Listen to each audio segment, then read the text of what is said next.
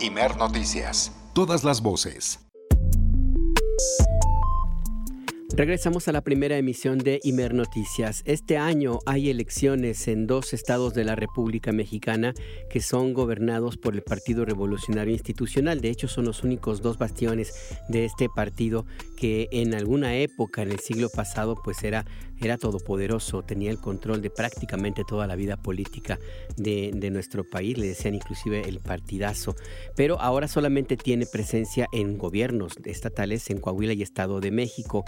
Hay, sin embargo, algunos riesgos que han sido detectados por la consultora, la empresa Etelec, Consultores, eh, y estos riesgos hablan de una posible, posible acción, de posibles actos de violencia, sobre todo en el Estado de México. Para saber, saber de qué se trata, qué es lo que ha encontrado Etelec Consultores, Consultoría en Comunicación y Gestión de Riesgos, hablamos con su director, Rubén Salazar. Buenos días, Rubén, le saluda Alberto Nájar. Hola, ¿qué tal Alberto? Muy buenos días. Eh, un saludo para todo tu auditorio. Riesgos de violencia en las elecciones para renovar gobierno, gobernadores en Coahuila y Estado de México. ¿De qué se trata? Pues mira, eh, por lo menos en todo este periodo de precampañas, hay que resaltar que han transcurrido en un ambiente de tranquilidad. Eh, generalmente estos problemas de violencia tienden a acentuarse conforme se acerca ya lo que es el periodo de campañas sobre todo ya en los días previos también a la jornada electoral y en la propia eh, elección, ¿no? ya en lo que es el día de, la, de las elecciones. Y lo que nosotros prevemos es no tanto que haya actos de violencia física en contra de los candidatos y candidatas, esto lo vemos poco probable, aunque en este país todo se puede esperar. De hecho, pues, hay un mayor número de municipios que se van sumando, ¿no? Poco a poco y de estados, por supuesto, esta lista de, atentados en contra de políticos en años recientes. Pero lo que sí eh, prevemos dentro de estos riesgos es, por ejemplo, que eh, la violencia eh, sobre todo se desarrolle en lo que tiene que ver con actos que atenten contra la integridad psicológica de los candidatos y candidatas, sobre todo amenazas. Prevemos también que haya sobre todo eh, intervención ilegal de comunicaciones privadas de, los aspirantes. Todo esto con la, intención de, o con, la finalidad de generar una guerra sucia y de generar, por supuesto, también un impacto ¿no? que manche la reputación y la imagen de, de las personas que están contendiendo por estos cargos y en algunos casos pues también que a través de las redes sociales se emitan amenazas ¿no? en contra de, de, los candidatos y de las candidatas pues con objeto de, de anular también o más bien de, de, restarles competitividad no es decir las amenazas pues finalmente se dirigen en contra de ellos de sus familiares y esto tiende muchas veces también a acotar la capacidad de operación política no sobre todo en eventos públicos de, campaña. Entonces, parte de lo que podemos esperar en lo que toca a los candidatos. Hay un tema muy importante también que, que no están considerando los protocolos de seguridad, que se concentran solo en la seguridad de los candidatos, que tiene que ver con, eh, aquí sí ya agresiones físicas que estamos previendo que puedan dirigirse ya en contra de operadores políticos de los distintos partidos que están compitiendo, que también eh, eh, pues finalmente son los que operan ¿no? las maquinarias electorales de sus partidos es ahí en donde puede desatarse aquí sí una serie de atentados ¿no? en contra de la integridad física de estas personas y por supuesto ya conforme se acerque el día de la elección enfrentamientos entre grupos de choque de brigadistas de partidos rivales incluso enfrentamientos armados que esto ha ocurrido en procesos previos algo que de alguna manera también ayudará a que los niveles de violencia no, no sean para nada, eh,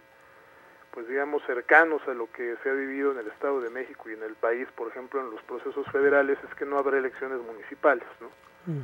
Esto de alguna manera pues se ayuda a despresurizar eh, estos riesgos, pero me parece que sí, quienes más pueden enfrentar riesgos de violencia física son los operadores políticos de los partidos, ¿no? ¿Por qué, ¿Por qué puede surgir esta violencia? ¿Qué interés habría de eh, agitar las aguas de esta manera? Pues mira, como bien lo, lo comentas, como al tratarse de dos, dos, dos entidades en donde la probabilidad de alternancia es muy elevada, sobre todo en el Estado de México, esto por supuesto que remueve las aguas, ¿no? Como lo comentas.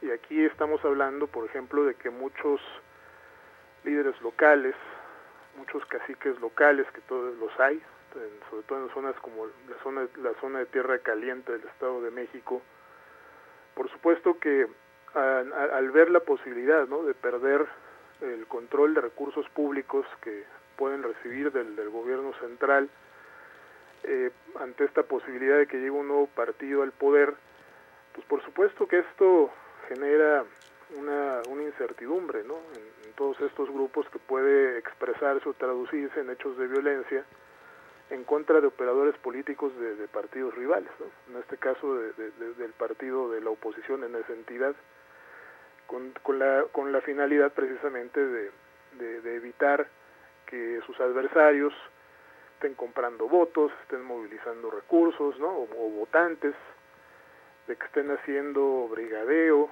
o promoviendo el voto. Entonces esto lo vamos a ver.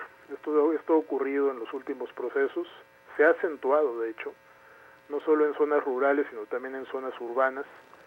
Muchas veces los, los partidos que todavía detentan el poder, por ejemplo, les impiden acceder a determinadas regiones o a determinadas eh, determinados distritos no les permiten hacer campaña, literalmente pues mandan grupos de choque para expulsarlos, ¿no? Y evitar que pues precisamente estén haciendo labor de promoción del voto y de su, y de su en este caso pues de su candidata.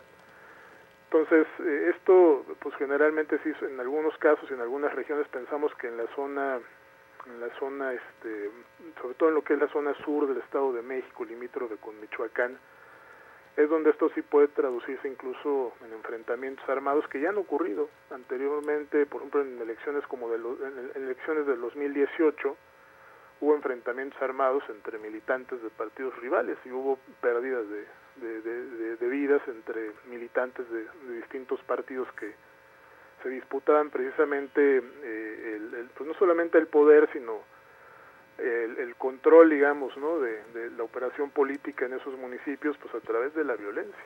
Son cosas que ocurren a nivel local que pues han quedado desatendidas precisamente porque la, la atención de todos estos protocolos de seguridad, como te comentaba, está centrada en la seguridad de los candidatos, no así de todos estos militantes, brigadistas ¿no? y operadores políticos que pues, son los más expuestos, de hecho a quienes más eh, digamos, a, eh, eh, los, las principales víctimas, ¿no? Eh, a lo largo de, estos últimos procesos electorales desde el 18 que hemos dado cuenta en Etelect, precisamente pues son personas que se dedican a este tipo de actividades políticas, ¿no? lo que es ya la, la operación en tierra. Son las principales víctimas en todos estos conteos que hemos registrado y pues por supuesto eh, la autoridad pues también tiene que poner atención en ello. ¿no? En otras elecciones, en años pasados, por supuesto, y en entidades muy ubicadas con alta presencia de bandas de delincuencia organizada, han sido estos grupos, grupos inclusive vinculados a narcotráfico, los que presionan para quedarse con la posibilidad de nombrar, por ejemplo, al secretario de Seguridad o al de Obras. Es correcto. ¿Esto puede ocurrir aquí ahora? Sí, ese es el otro riesgo, ¿no? Que en la medida en que esta alternancia ocurra, o sea muy, muy probable que ocurra, pues los grupos eh, delictivos que están operando, que tienen cierta protección institucional, no solo de gobiernos municipales, ¿no? sino del, incluso del propio gobierno estatal o de, autoridades estatales, puedan, eh, ante el riesgo de verse desplazados, pues también puedan apostar ¿no? Eh, por, por una determinada opción política y emplear la violencia para cerrarle el paso a los adversarios.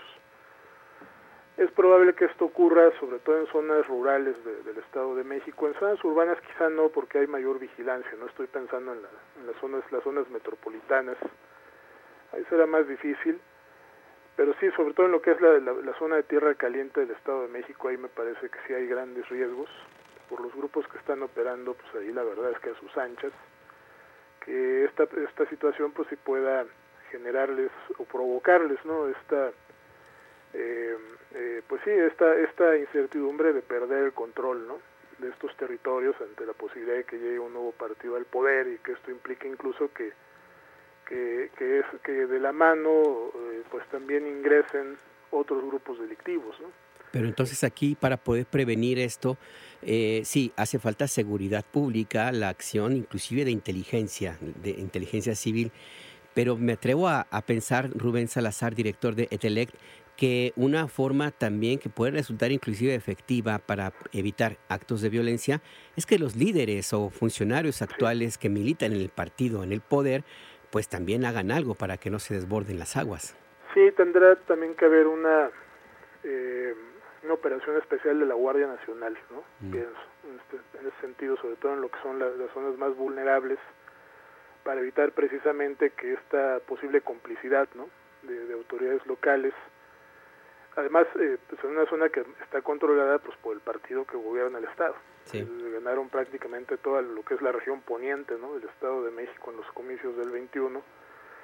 Que esta posible complicidad con, grupos delictivos precisamente no reviente ¿no? la seguridad del proceso electoral y que se traduzca precisamente en agresiones físicas en contra de partidos rivales. Entonces sí, será, me parece que una tarea importante de la autoridad federal en impedir que esto ocurra para que esto no influya precisamente en, en, en los comicios. Estamos hablando también que, insisto, ¿no? la, la atención de, de, todos estos grupos de choque, incluso de grupos delictivos, apunta principalmente sobre operadores políticos. ¿no? Me parece que es ahí en donde tenemos el principal foco de vulnerabilidad en esta elección es muy probable que, que, que sí eh, estos atentados pues ocurran precisamente en contra de, estos personajes y que la violencia en contra de candidatos y candidatas sea más de tipo psicológico, ¿no? Uh -huh. ya de otro de otro nivel donde esté tanto el tema del espionaje, el tema de las amenazas en redes sociales. Entonces es, es me parece que la tónica que podemos esperar, ¿no? En, lo que tiene que ver ya con el periodo de campañas y sobre todo ya los días previos a, a, la elección, Alberto. Pues sí, pues sí, sin duda, sin duda que la contienda en estas dos entidades va a ser intensa y no necesariamente o no únicamente, pues como nos plantea Rubén en el en el debate político. Y no pues, solo delincuencia, incluso ajá. en Coahuila, eh, por ejemplo, hay las amenazas que se han denunciado de parte, por ejemplo, del candidato del PT, Ricardo Mejía Verdeja, ha denunciado actos de intimidación de policías y del propio gobierno del estado. O sea, es, es verdaderamente que un, un problema que en donde pues participan infinidad de actores, ¿no? Que por supuesto están empleando la violencia pues como una herramienta de competencia político electoral y eso es lo que debemos evitar. No, no puede haber democracia cuando el poder está empleando la violencia para conservar sus fueros, ¿no? y evitar precisamente que sea el voto el que defina quién gane en una elección. ¿no? Pues sí, pues habrá que estar muy pendientes de cómo evoluciona o involuciona, por desgracia, este tema. Rubén Salazar, director de Etelec Consultores, Consultoría en Comunicación y Gestión de Riesgos. Gracias por esta plática en la primera emisión de Inver Noticias. Al contrario, Alberto, muy buenos días. Buenos días también para usted. Pues ahí está el llamado de atención que hace esta empresa de análisis político Etelec Consultores. Vamos a un corte y regresamos. La radio es tuya. Escribe o manda una nota de voz a nuestro WhatsApp 5566 31 24 27. INER Noticias. Información que amplía tu espectro. Somos Radio Pública.